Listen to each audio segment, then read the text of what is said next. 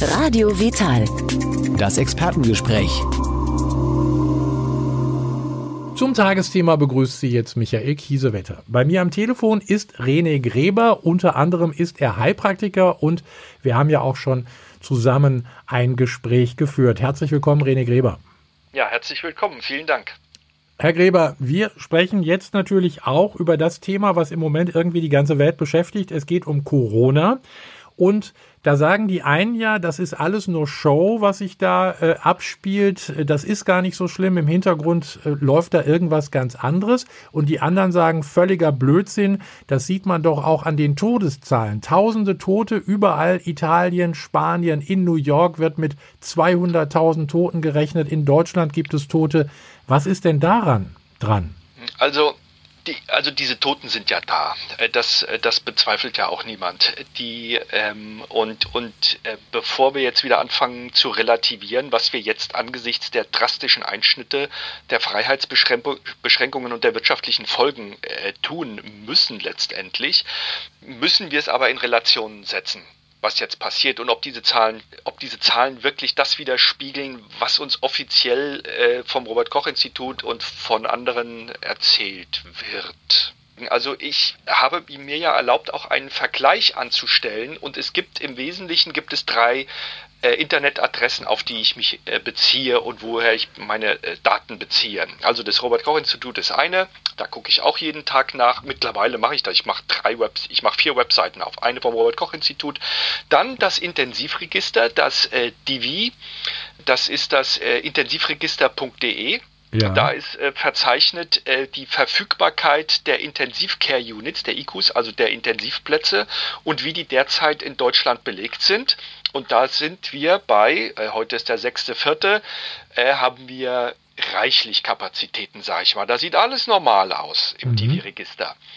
Dann die zweite Zahl, die wird wöchentlich am Donnerstag aktualisiert, das ist Euromomo. So heißt die Webseite auch, äh, euromomo.eu und die zeigt äh, die äh, Übersterblichkeit bzw. Untersterblichkeit äh, in den Ländern, die da mitmachen und die die Daten dahin melden. Und das sind halt äh, die EU-Länder, im, äh, im Wesentlichen, äh, also ohne Polen und ohne Tschechien und so weiter, aber Spanien, Italien, Großbritannien, Frankreich, Belgien, Niederlande, Schweden, Finnland und so weiter, Deutschland, die sind da alle dabei, Schweiz, so Griechenland. Und wenn man sich diese Zahlen anguckt, dann sieht man äh, für die Woche 13, das ging ja dann äh, bis äh, also Ende Woche 13, KW 13 2020, sehen wir die Zahlen von Italien, und von Spanien liegen, die Zahlen von Italien liegen leicht über den Grippetoten der äh, von 2017, 2018. Die Kurve in Italien äh, geht wieder äh, leicht runter in diesem Bereich. Das zeigen auch die absoluten Zahlen. In Spanien bewegen wir uns gerade so auf den Zenit zu und dieser Zenit liegt in Spanien noch unterhalb von 2017, 2018 und im, im darauffolgenden Jahr. Wir reden und in Deutschland sehen wir gar nichts. In Österreich sehen wir nach Euromomo derzeit eine Untersterblichkeit sogar. Also in Österreich sterben derzeit weniger Menschen als normal. Das hört sich immer grausam an und ich hasse es wie die Pest, wenn wir, wenn wir diese Zahlen vergleichen müssen. Aber um herauszubekommen, was wir wirklich haben, empfehle ich, da mal drauf zu gucken auf diese, auf diese Zahlen.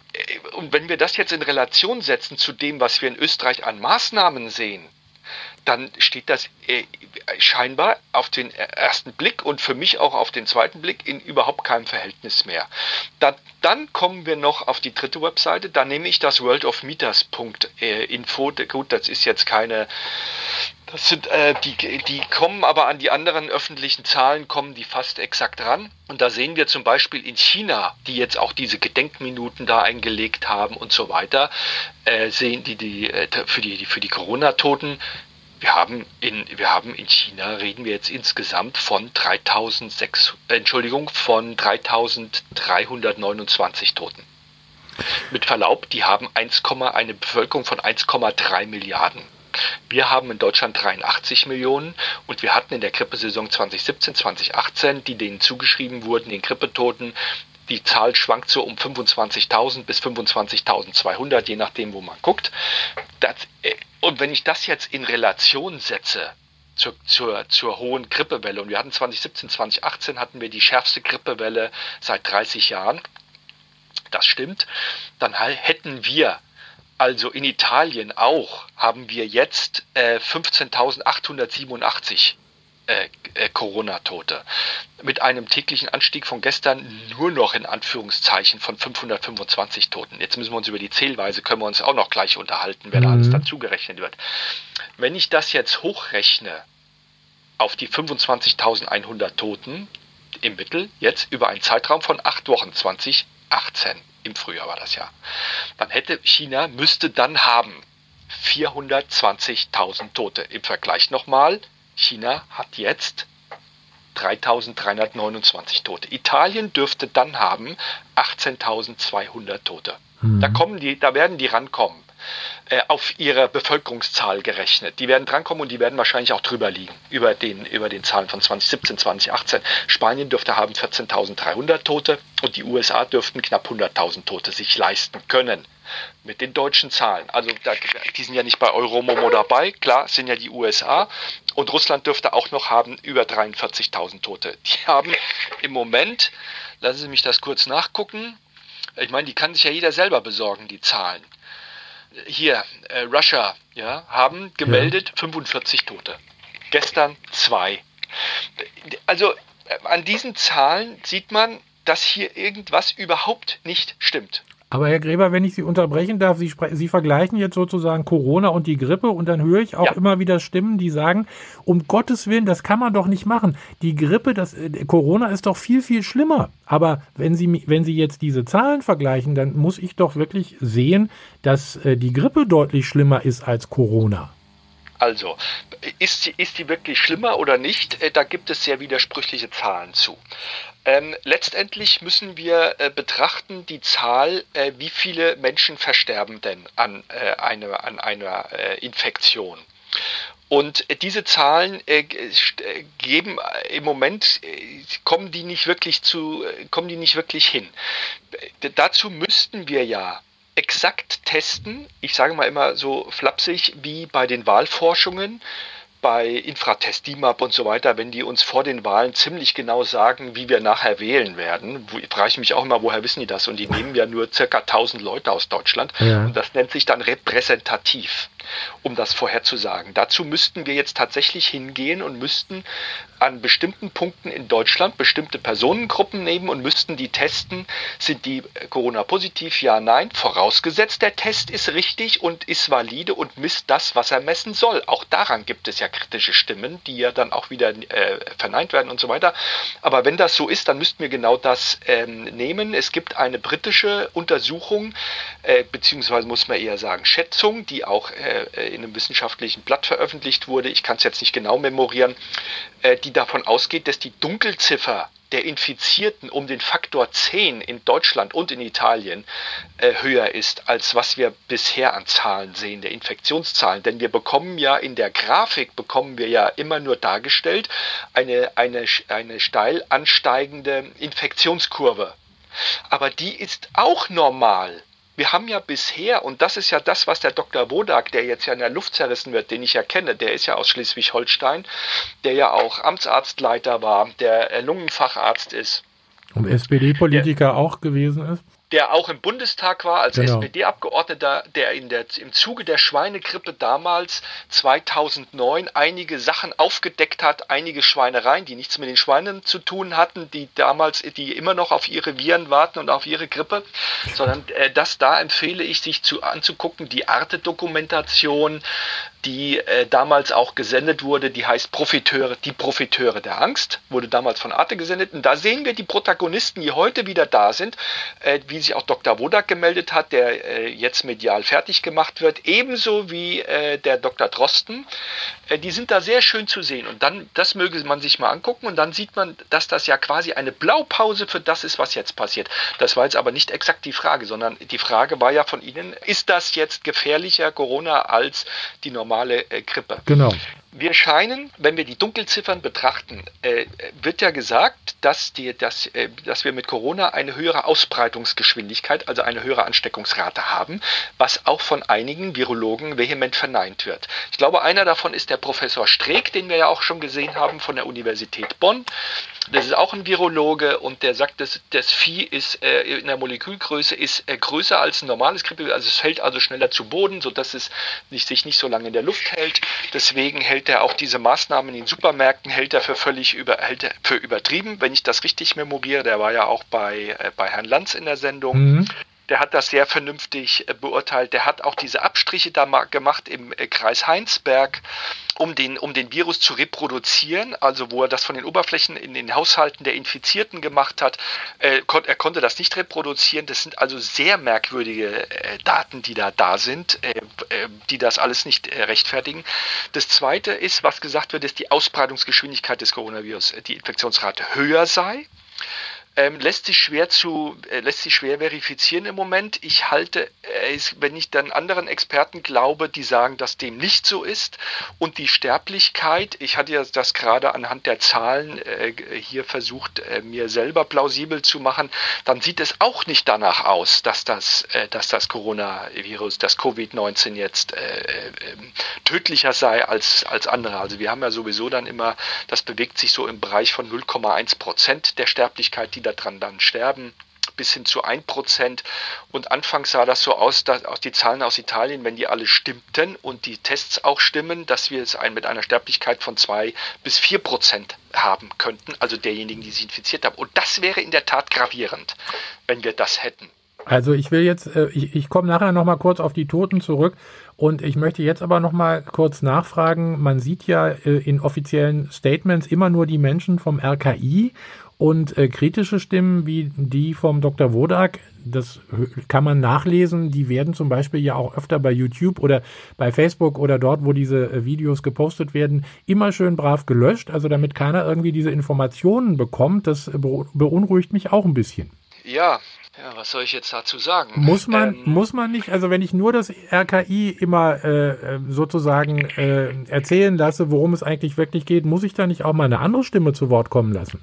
Selbstverständlich. Ähm, es gibt ja mittlerweile, gibt es auch im Deutschlandfunk, habe ich das äh, gelesen und gehört, äh, diesen, äh, da wurde das auch äh, betitelt äh, vom Professor Ottfried Jarren, der ist Kommunikationswissenschaftler in, in, in der Schweiz und äh, der kritisiert genau das und wirft ARD und ZDF eine, ein, das sind nicht meine Worte, sondern das sind seine, einen Systemjournalismus und eine Hofberichterstattung in Sachen Corona vor. Mhm. Und äh, er sagt auch gleichzeitig, äh, dass da immer nur die gleichen Experten äh, zu Wort kämen. Ja. Was ich jetzt, aber das, das ist, war jetzt schon, ähm, das war jetzt schon Ende März, als er das, äh, meine ich, Ende März, als er das gesagt hatte. Mittlerweile sehe ich im ARD und ZDF auch ähm, andere, äh, nicht Virologen, sondern außer dem Professor Streeck äh, äh, sehe ich auch Wirtschaftswissenschaftler, die jetzt da sitzen und die diese Maßnahmen von dieser Seite her aus stark hinterfragen.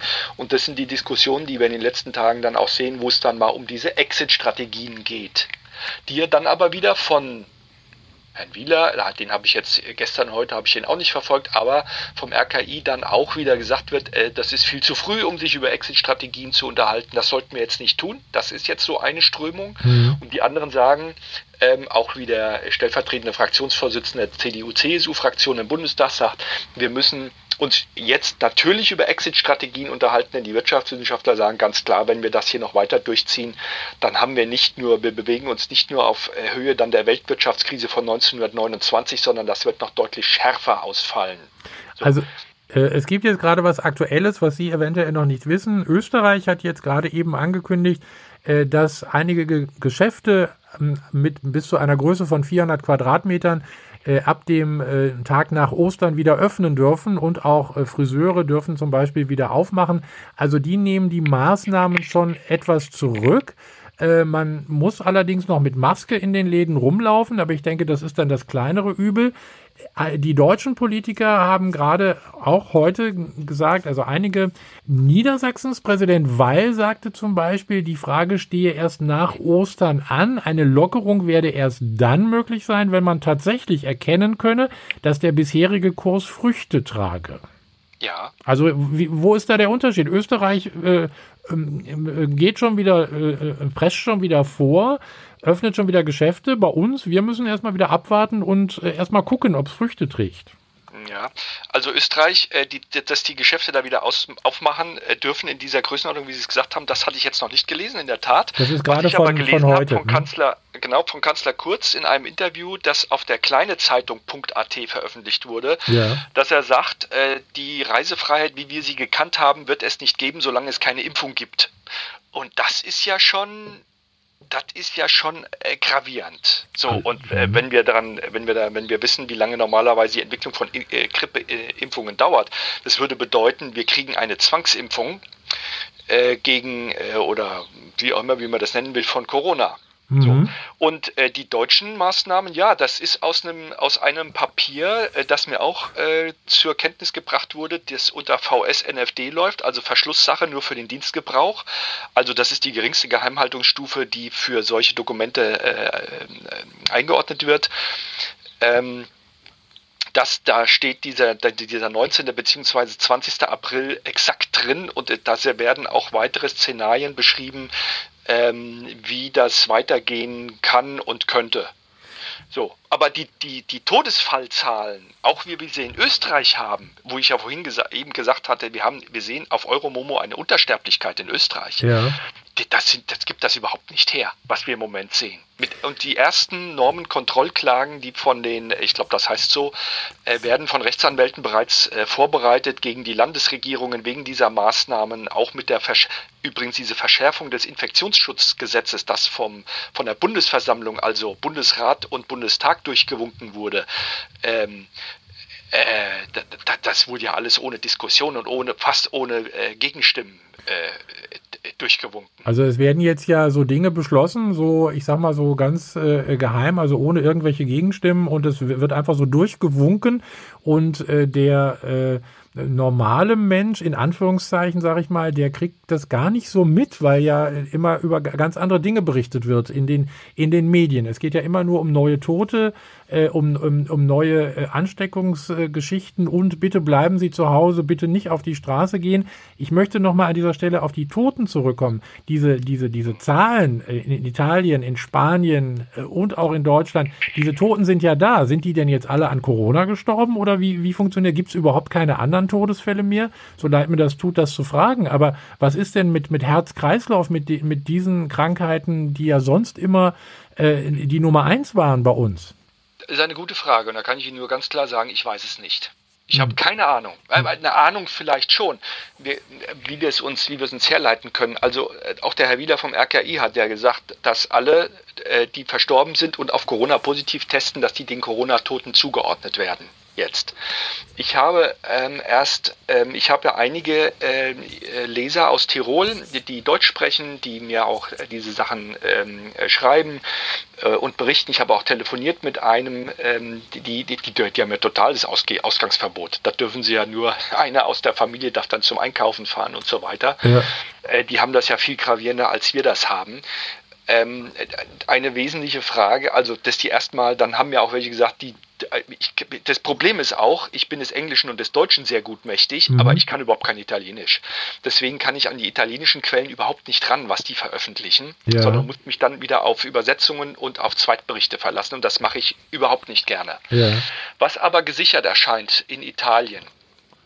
Erstens, Italien hat noch nicht mal halb so viele Krankenhausbetten wie Deutschland. Das ist Nummer eins. Ja. Nummer zwei ist, was auch gesichert scheint, ist, dass Norditalien eine sehr hohe Luftverschmutzung hat, die an, die, an China ja quasi schon herankommt. Mhm. Und das begünstigt natürlich Lungenerkrankungen.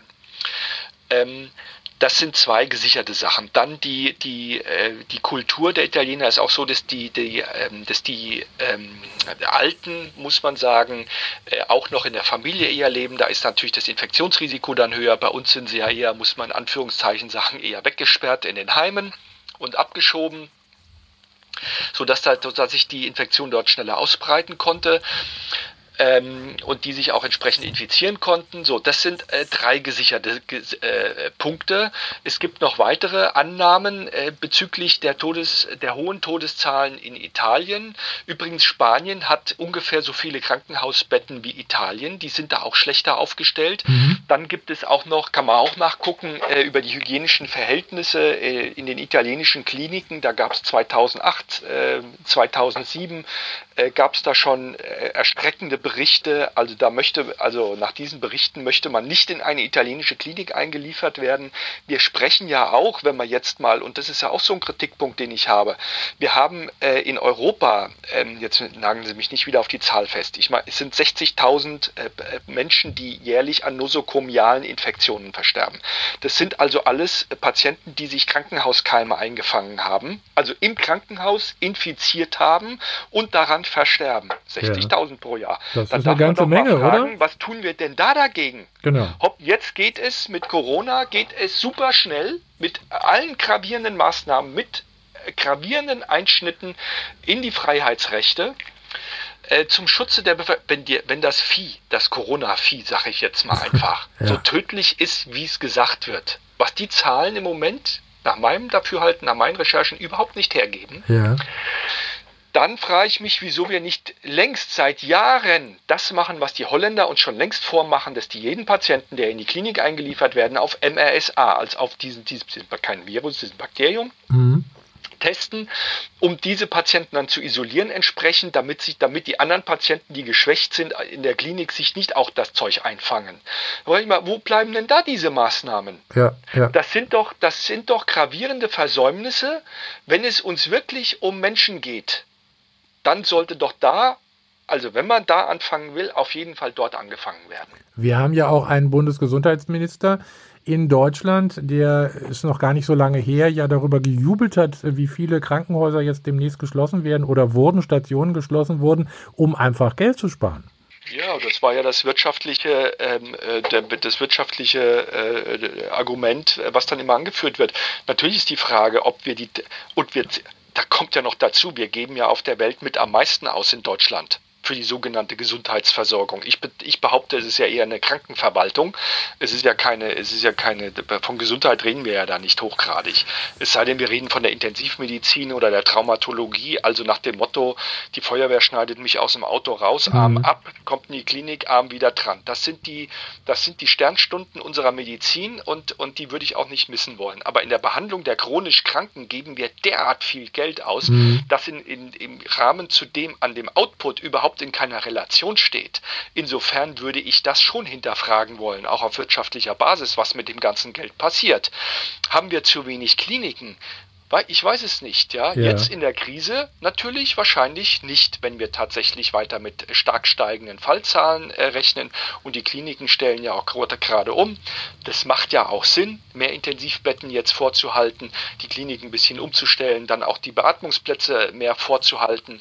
So, aber ich wage einfach mal zu prognostizieren, ich weiß, das ist gewagt, wir werden auf keinen Fall äh, in Deutschland die italienischen Zahlen sehen.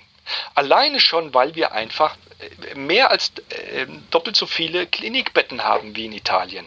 Mhm. Und ich glaube auch, unsere äh, Behandlungsmaßnahmen, ich glaube, besser sind und etwas äh, jetzt schlauer sein werden, weil wir schon gelernt haben und sich das so langsam so ein bisschen rumspricht. Ähm, dazu äh, gibt es ja noch eine interessante Sache, das war das, was ich vorhin nicht erwähnt habe, zum Beispiel, dass die, äh, dass die italienische Bevölkerung die Blut, über 60, das sind ja viele über 60, die bekommen ja schon Bluthochdruckmittel. Das ist ja schon fast keiner mehr ohne. An ja. Bluthochdruck leidet ja schon fast jeder. So, ich habe die Zahlen jetzt nicht genau im Kopf, aber das geht weit über 50 Prozent der über 60-Jährigen werden gegen Bluthochdruck behandelt. Mhm.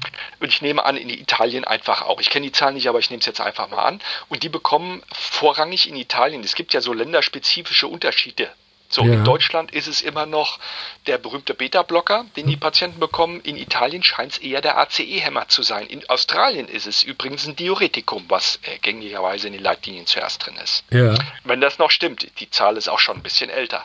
Aber diese ACE-Hämmer scheinen jetzt im Bereich äh, des Coronas ein, in, ein Problem zu sein, weil die bestimmte ähm, Immunantworten äh, blockieren in diesem Bereich, was auch diese höhere Sterblichkeit äh, erklären könnte, noch mhm. mit dazu. Und wenn wir jetzt eins und, wenn das stimmt, wenn wir jetzt eins und eins und eins und eins zusammenzählen, dann kommen wir auf diese höhere Sterblichkeit. Und deswegen sage ich auch, wenn wir das jetzt auf Deutschland äh, herunterbrechen, diese Zahlen, werden wir diese Zahlen nicht bei uns sehen.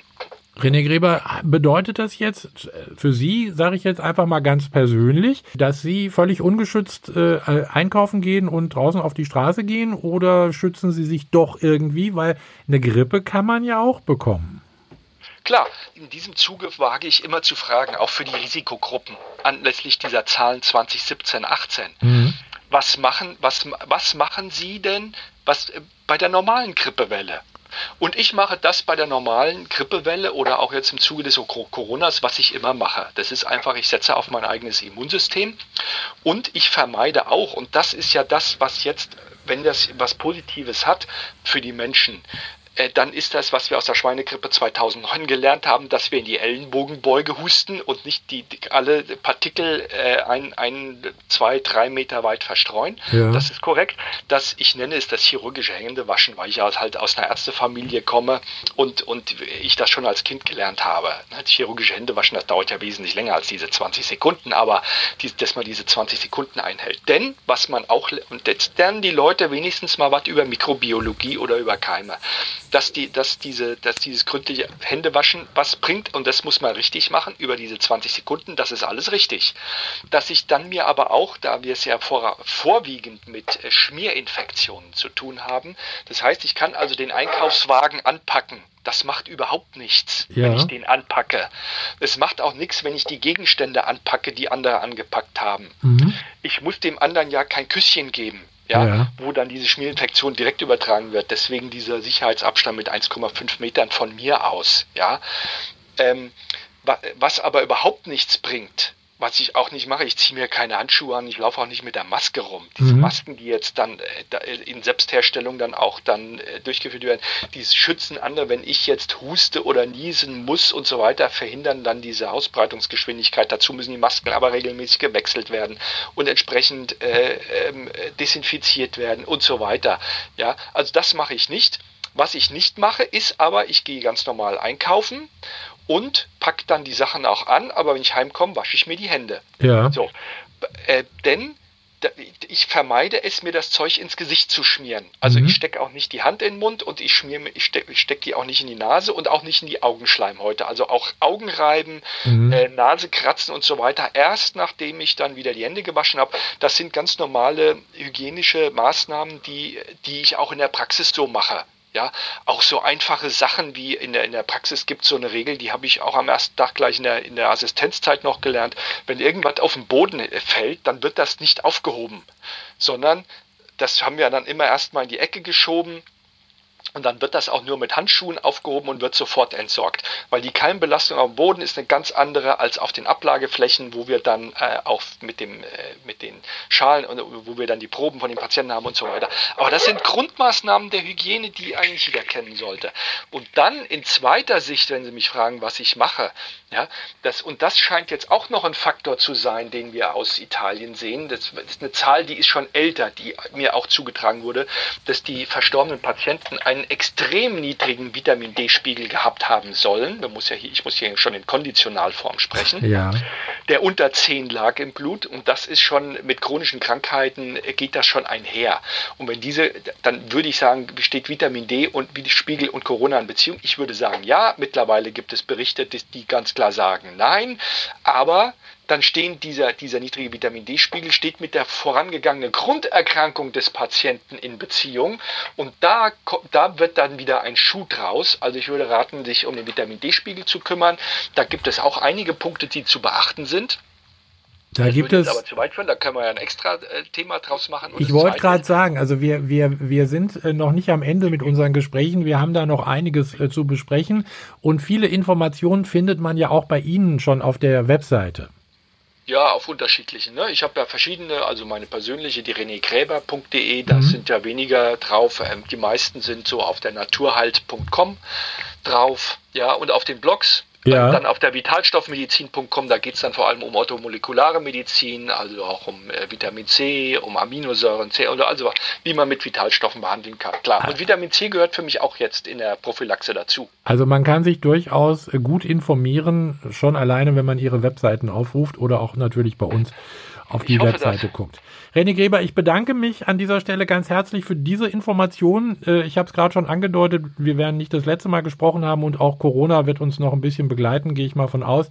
Vielen Dank, bleiben Sie gesund, bis zum nächsten Mal. Dankeschön. Vielen Dank. Radio Vital. Das Expertengespräch.